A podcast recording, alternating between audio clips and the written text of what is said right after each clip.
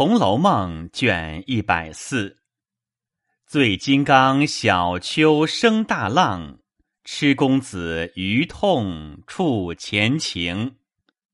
话说贾雨村刚欲过渡，见有人飞奔而来，跑到跟前，口称：“老爷，方才逛的那庙火起了。”雨村回首看时，只见烈焰烧天，飞灰蔽日。雨村心想：这也奇怪，我才出来，走不多远，这火从何而来？莫非是引遭劫于此？欲待回去，又恐误了过河。若不回去，心下又不安。想了一想，便问道：“你方才见这老道士出来了没有？”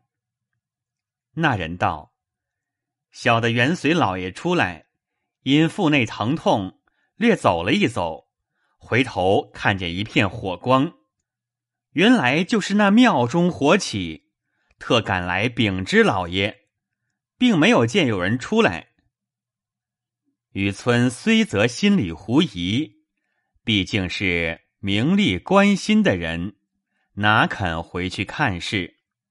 便叫那人：“你在这里等火灭了，进去瞧那老道在与不在。”即来回禀，那人只得答应了伺候。雨村过河，仍自去查看。查了几处，欲公馆，便自歇下。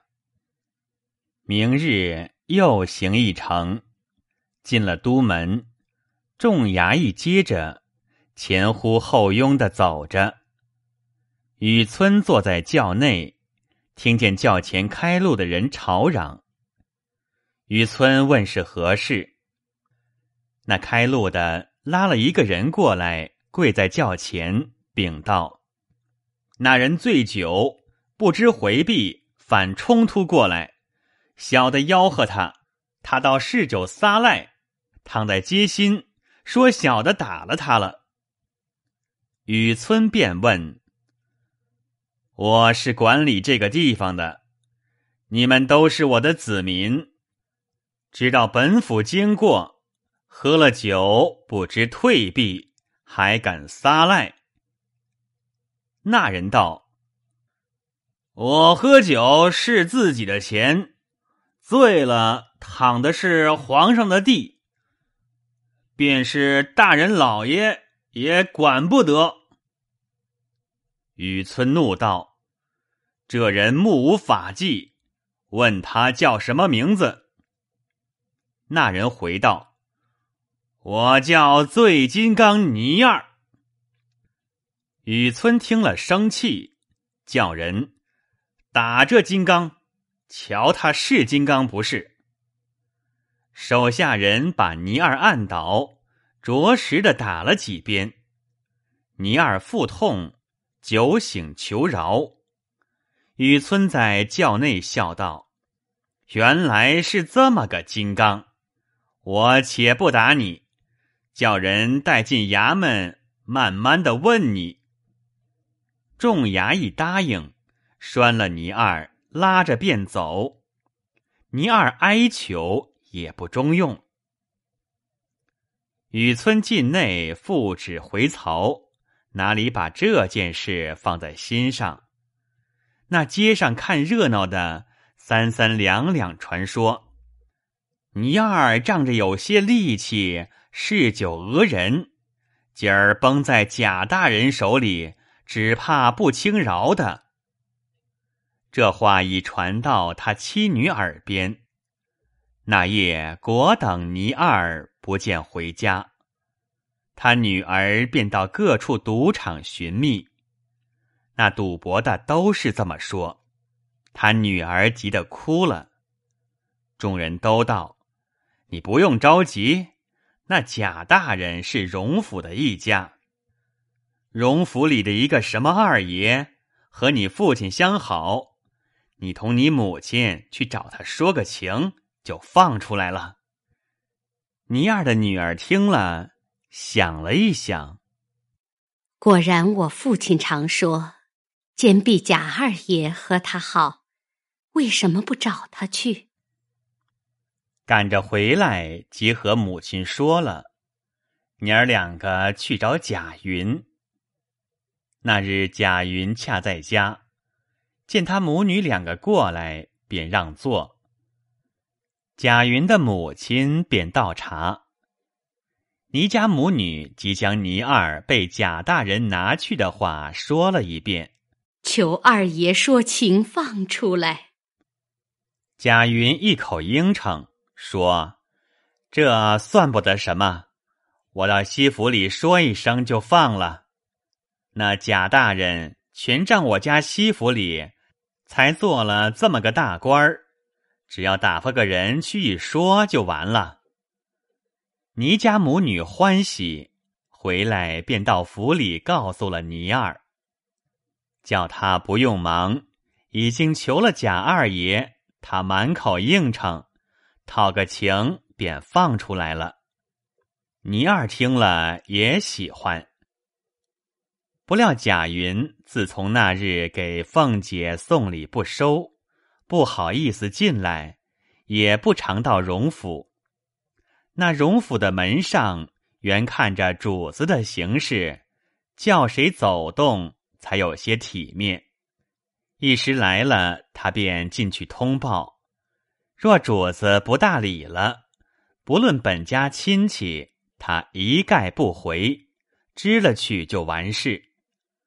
那日贾云到府上说：“给脸二爷请安。”门上的说：“二爷不在家，等回来，我们替回吧。”贾云欲要说请二奶奶的安，生恐门上厌烦。只得回家，又被倪家母女催逼着说：“二爷常说，府上不论哪个衙门，说一声谁敢不依？如今还是府里的一家，又不为什么大事，这个情还讨不来，白是我们二爷了。”贾云脸上下不来，嘴里还说硬话。昨儿我们家里有事，没打发人说去，少不得今儿说了就放。什么大不了的事？倪家母女只得听信儿。岂知贾云近日大门竟不得进去，绕到后头要进园内找宝玉，不料园门锁着，只得垂头丧气的回来。想起那年倪二借银与我，买了香料送给他，才派我种树。如今我没钱去打点，就把我拒绝。他也不是什么好的，拿着太爷留下的宫中银钱在外放加一钱。我们穷本家要借一两也不能。他打量。保得住一辈子不穷的了，不知外头的声名很不好，我不说罢了。若说起来，人命官司不知有多少呢。一面想着，来到家中，只见倪家母女都等着。贾云无言可知，便说道：“西府里已经打发人说了。”只言贾大人不依，你还求我们家的奴才周瑞的亲戚冷子兴去才中用。倪家母女听了，说：“二爷这样体面爷们儿还不中用，若是奴才，是更不中用了。”贾云不好意思，心里发急，道。你不知道，如今的奴才比主子强多着呢。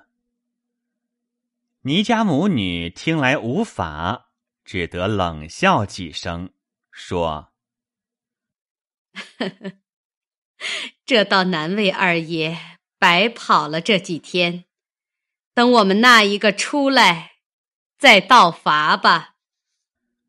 说毕，出来，另托人将倪二弄了出来，只打了几板，也没有什么罪。倪二回家，他妻女将贾家不肯说情的话说了一遍。倪二正喝着酒，便生气要找贾云，说：“这小杂种，没良心的东西！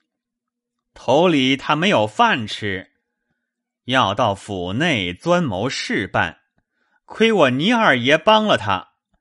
如今我有了事，他不管，好罢嘞。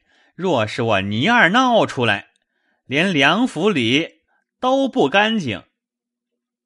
他妻女忙劝道：“哎，你又喝了黄汤，便是这样有天没日头的。前儿可不是醉了闹的乱子，挨了打还没好呢，你又闹了。”倪二道：“挨了打便怕他不成，只怕拿不着由头。我在监里的时候。”倒认得了好几个有义气的朋友，听见他们说起来，不独是城内姓贾的多，外省姓贾的也不少。前儿监里收下了好几个贾家的家人，我倒说这里的贾家小一辈子，并奴才们虽不好，他们老一辈的还好，怎么犯了事？我打听打听。说是这里和贾家是一家，都住在外省。审明白了，借进来问罪的，我才放心。若说贾二这小子他忘恩负义，我便和几个朋友说他家怎样以势欺人，怎样盘剥小民，怎么强娶有男妇女，叫他们吵嚷出来。有了风声，到了都老爷耳朵里头，这一闹起来，叫他们才认得尼尔金刚呢。他女人道：“你喝了酒，睡去吧。他又抢占谁家的女人来了？没有的事，你不用混说了。”尼尔道：“你们在家里，哪里知道外头的事？”前年我在赌场里碰见了小张，说他女人被贾家占了，他还和我商量，我倒劝他才了了事的。不知这小张如今哪里去了？这两年没见，若碰着了他，我倪二出个主意，叫贾老二死。给我好好的孝敬孝敬我倪二太爷才罢了，你倒不理我了。说着，倒身躺下，嘴里还是咕咕嘟嘟的说了一回，便睡去了。他妻女只当是醉话，也不理他。明日早起，倪二又往赌场中去了，不提。且说雨村回到家中，歇息了一夜，将道上遇上甄士隐的事告诉了他夫人一遍。他夫人便埋怨他：“为什么不回去烧一烧？倘或烧死了，可不是咱们没良心。”雨村道：“他是方外的人了。”不肯和咱们在一处的。正说着，外头传进话来禀说：“前日老爷吩咐瞧火烧庙去的回来了。”回话，雨村夺了出来。那衙役打签儿请了安，回说：“小的奉老爷的命回去，也不等火灭。”便冒火进去瞧那个道士，岂知他坐的地方都烧了。小的想着那道士必定烧死了。那烧的墙屋往后塌去，道士的影儿都没有，只有一个蒲团儿，一个瓢还是好好的。小的各处寻找他的尸首，连骨头都没有一点儿。小的孔老爷不信，想要拿着蒲团瓢回来做个见证。小的这么一拿，岂知都成了灰了。雨村听毕，心下明白，知是隐先去，便把那衙役打发了出去。回到房中，并没提起是隐火化之言，恐他妇女不知，反生悲感。只说并无行迹，必是他先走了。雨村出来。独坐书房，正要细想侍隐的话，忽有家人传报说：“内廷传旨，叫看事件。”雨村急忙上轿进内，只听见人说：“今日贾存周江西粮道被参回来，在朝内谢罪。”雨村忙到了内阁，见了各大人，将海江办理不善的旨意看了，出来急忙找着贾政，先说了些为他抱屈的话，后又道喜，问一路可好。贾政也将为别以后的话细细的说了一遍。雨村道。谢罪的本上了去没有？贾政道：“已上去了，等善后下来看旨意吧。”正说着，只听里头传出旨来，叫贾政。贾政急忙进去，各大人与贾政关切的都在里头等着。等了好一会儿。方见贾政出来，看见他带着满头的汗，众人迎上去，接着问：“有什么旨意？”贾政吐舌道：“吓死人，吓死人！道蒙各位大人关切，幸喜没有什么事。”众人道：“旨意问了些什么？”贾政道：“旨意问的是云南私在神枪一案，本上奏明是原任太师贾化的家人。主上一时记着我们先祖的名字，便问起来。我忙着磕头奏明先祖的名字是代化，主上便笑了，还降旨意说：前放兵部。”后降府尹的，不是也叫假话吗？那时雨村也在旁边，倒吓了一跳，便问贾政道：“老先生怎么奏的？”贾政道：“我便慢慢奏道。原任太师贾化是云南人。”现任府尹贾某是浙江湖州人。主上又问：“苏州刺史奏的假犯是你一家了？”我又磕头奏道：“是。”主上便变色道：“纵使家奴强占良民妻女，还成事吗？”我一句不敢奏。主上又问道：“假犯是你什么人？”我忙奏道：“是远族。”主上哼了一声，降旨叫出来了。可不是诈事。众人道：“本来也巧，怎么一连有这两件事？”贾政道：“世道不齐。”倒是都姓贾的不好，算来我们韩族人多，年代久了，各处都有。现在虽没有事，究竟主上记着一个贾字就不好。众人说：“真是真，假是假，怕什么？”贾政道：“我心里巴不得不做官，只是不敢告老。现在我们家里两个世袭。”这也无可奈何的。雨村道：“如今老先生仍是工部，想来京官是没有事的。”贾政道：“京官虽然无事，我究竟做过两次外任，也就说不齐了。”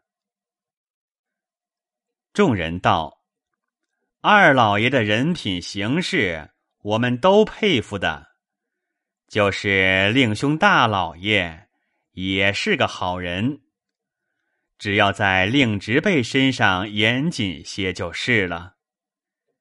贾政道：“我因在家的日子少，设职的事情不大查考，我心里也不甚放心。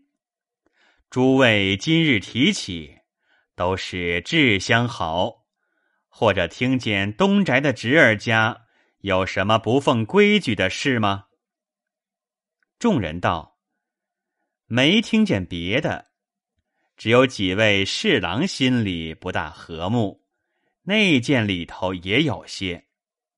想来不怕什么，只要主夫那边令职，诸事留神就是了。”众人说毕，举手而散。贾政然后回家，众子侄等都迎接上来。贾政迎着请贾母的安，然后众子侄俱请了贾政的安，一同进府。王夫人等已到了荣禧堂迎接。贾政先到了贾母那里拜见了。陈述些为别的话。贾母问探春消息，贾政将许嫁探春的事都禀明了，还说儿子起身急促，难过重阳，虽没有亲见，听见那边亲家的人来说是极好，亲家老爷太太都说请老太太的安。还说今冬明春，大约还可调进京来，这便好了。如今闻得海江有事，只怕那时还不能调。贾母始则因贾政降调回来，知探春远在他乡，一无亲故，心下不悦。后听贾政将官事说明，探春安好，也便转悲为喜，便笑着叫贾政出去。然后弟兄相见，众子侄拜见，定了明日清晨拜祠堂。贾政回到自己屋内，王夫人等见过，宝玉贾琏。替令拜见。贾政见了宝玉，果然比起身之时脸面丰满，倒觉安静，并不知他心里糊涂，所以心甚喜欢，不以降调为念，心想：幸亏老太太办理的好。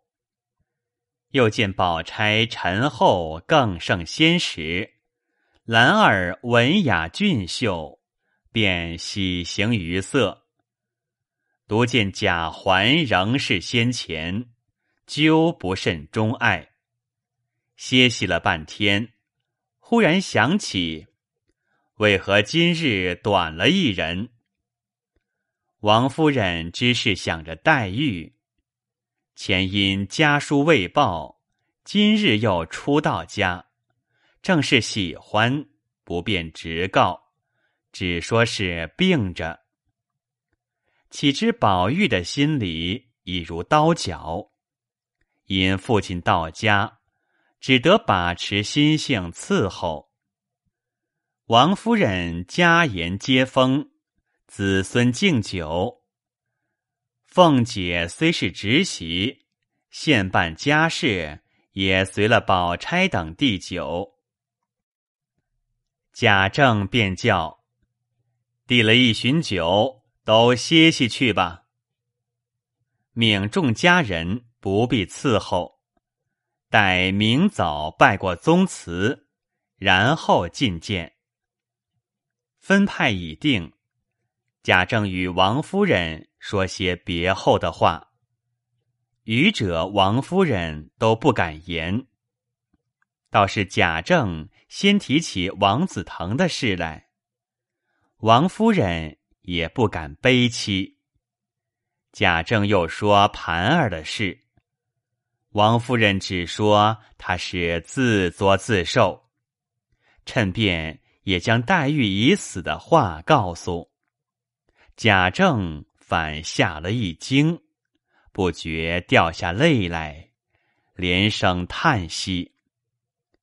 王夫人也撑不住，也哭了。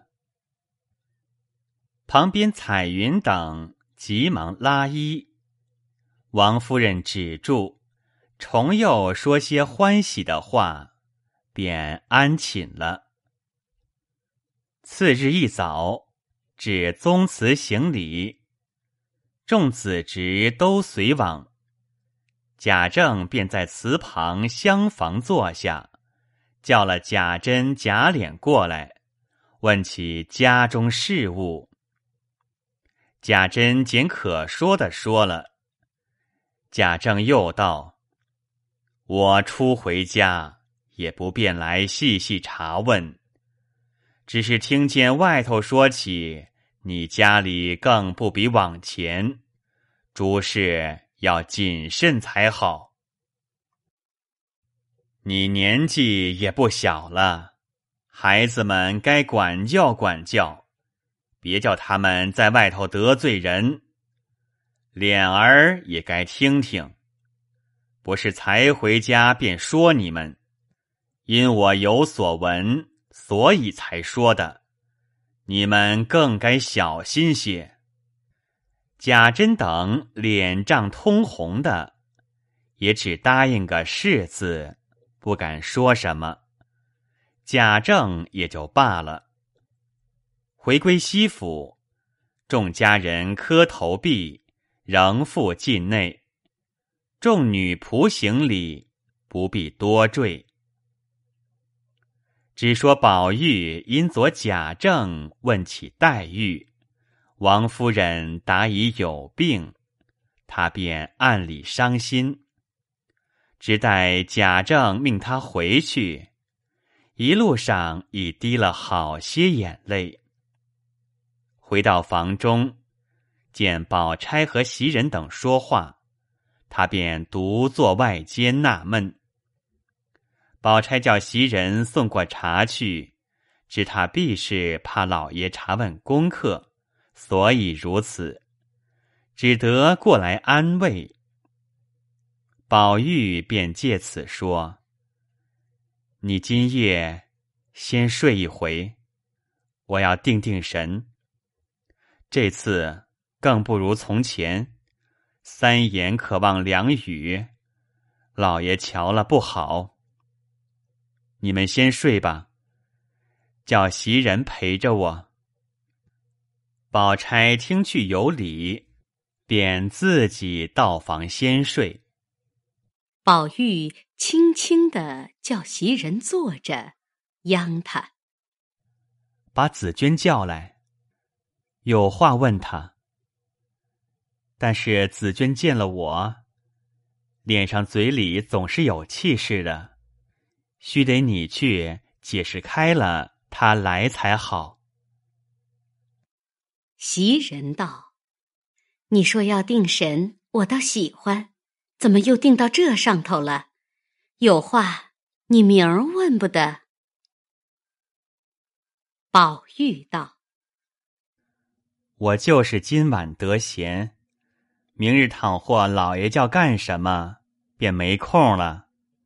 好姐姐，你快去叫他来。”袭人道：“他不是二奶奶叫，是不来的。”宝玉道：“我所以央你去说明白了才好。”袭人道：“叫我说什么？”宝玉道：“你还不知道我的心，也不知道他的心吗？都为的是林姑娘。你说我并不是负心的，我如今叫你们弄成了一个负心人了。”说着这话，便瞧瞧里头，用手一指，说：“他是我本不愿意的。”都是老太太他们捉弄的，好端端把一个林妹妹弄死了。就是她死，也该叫我见见，说个明白。她自己死了，也不怨我。你是听见三姑娘他们说的，临死恨怨我。那紫娟为她姑娘，也恨得我了不得。你想？我是无情的人吗？晴雯到底是个丫头，也没有什么大好处。她死了，我老实告诉你吧，我还做个祭文去祭她。那时林姑娘还亲眼见的，如今林姑娘死了，莫非倒不如晴雯吗？死了连祭都不能祭一祭。林姑娘死了，还有知的。他想起来，不更要怨我吗？袭人道：“你要记便记去，要我们做什么？”宝玉道：“我自从好了起来，就想要做一首祭文，不知道我如今一点灵机都没了。若记别人呢，胡乱却使得；若是他。”断断俗里不得一点儿的，所以叫紫娟来问他姑娘这条心。他打从哪里看出来的？我没病的头里还想得出来，一病以后都不记得。你说林姑娘已经好了，怎么忽然死的？她好的时候我不去，她怎么说？我病的时候。他不来，他也怎么说？所以，他有的东西我诓过来。你二奶奶总不叫我动，不知什么意思。袭人道：“二奶奶唯恐你伤心罢了，还有什么？”宝玉道：“我不信，即使他这么念我，为什么临死？”都把诗稿烧了，不留给我做个纪念。我听见说，天上有音乐响，必是他成了神，或是登了仙去。我虽见过了棺材，到底不知道棺材里有他没有。袭人道：“你这话一发糊涂了，怎么一个人不死？”就搁上一个空棺材里，当死了人呢。宝玉道：“不是啊，大凡成仙的人，或是肉身去的，或是脱胎去的。好姐姐，你到底叫了紫娟来？”袭人道：“如今等我细细的说明了你的心，他若肯来，还好。”若不肯来，还得费多少话？就是来了，见你也不肯细说。据我的主意，明后日等二奶奶上去了，我慢慢的问他，或者倒可仔细。遇着闲空，我再慢慢的告诉你。宝玉道：“你说的也是。”你不知道我心里的着急。正说着，麝月出来说：“二奶奶说天已四更了，请二爷进去睡吧。袭人姐姐必是说高了兴了，忘了时候了。袭人听了，道：“可不是，该睡了。有话明儿再说吧。”宝玉无奈，只得含愁进去，又向袭人耳边道：“明儿不要忘了。”袭人笑道：“知道了。”麝月笑道：“你们两个又闹鬼了，何不和二奶奶说了，就到袭人那边睡去，由着你们说一夜，我们也不管。”宝玉摆手道：“不用言语。”袭人恨道：“小蹄子，你又嚼舌根，看我明儿撕你！”回转头来对宝玉道。这不是二爷闹的，说了四更的话，总没有完。说到这里，一面说，一面送宝玉进屋，各人散去。那夜宝玉无眠，到了明日还思这事，只闻得外头传进话来说：众亲朋因老爷回家。都要送戏接风，老爷再次推辞，说唱戏不必，竟在家里备了水酒，倒请亲朋过来，大家谈谈。于是定了后摆席请人，所以进来告诉，不知所请何人，下回分解。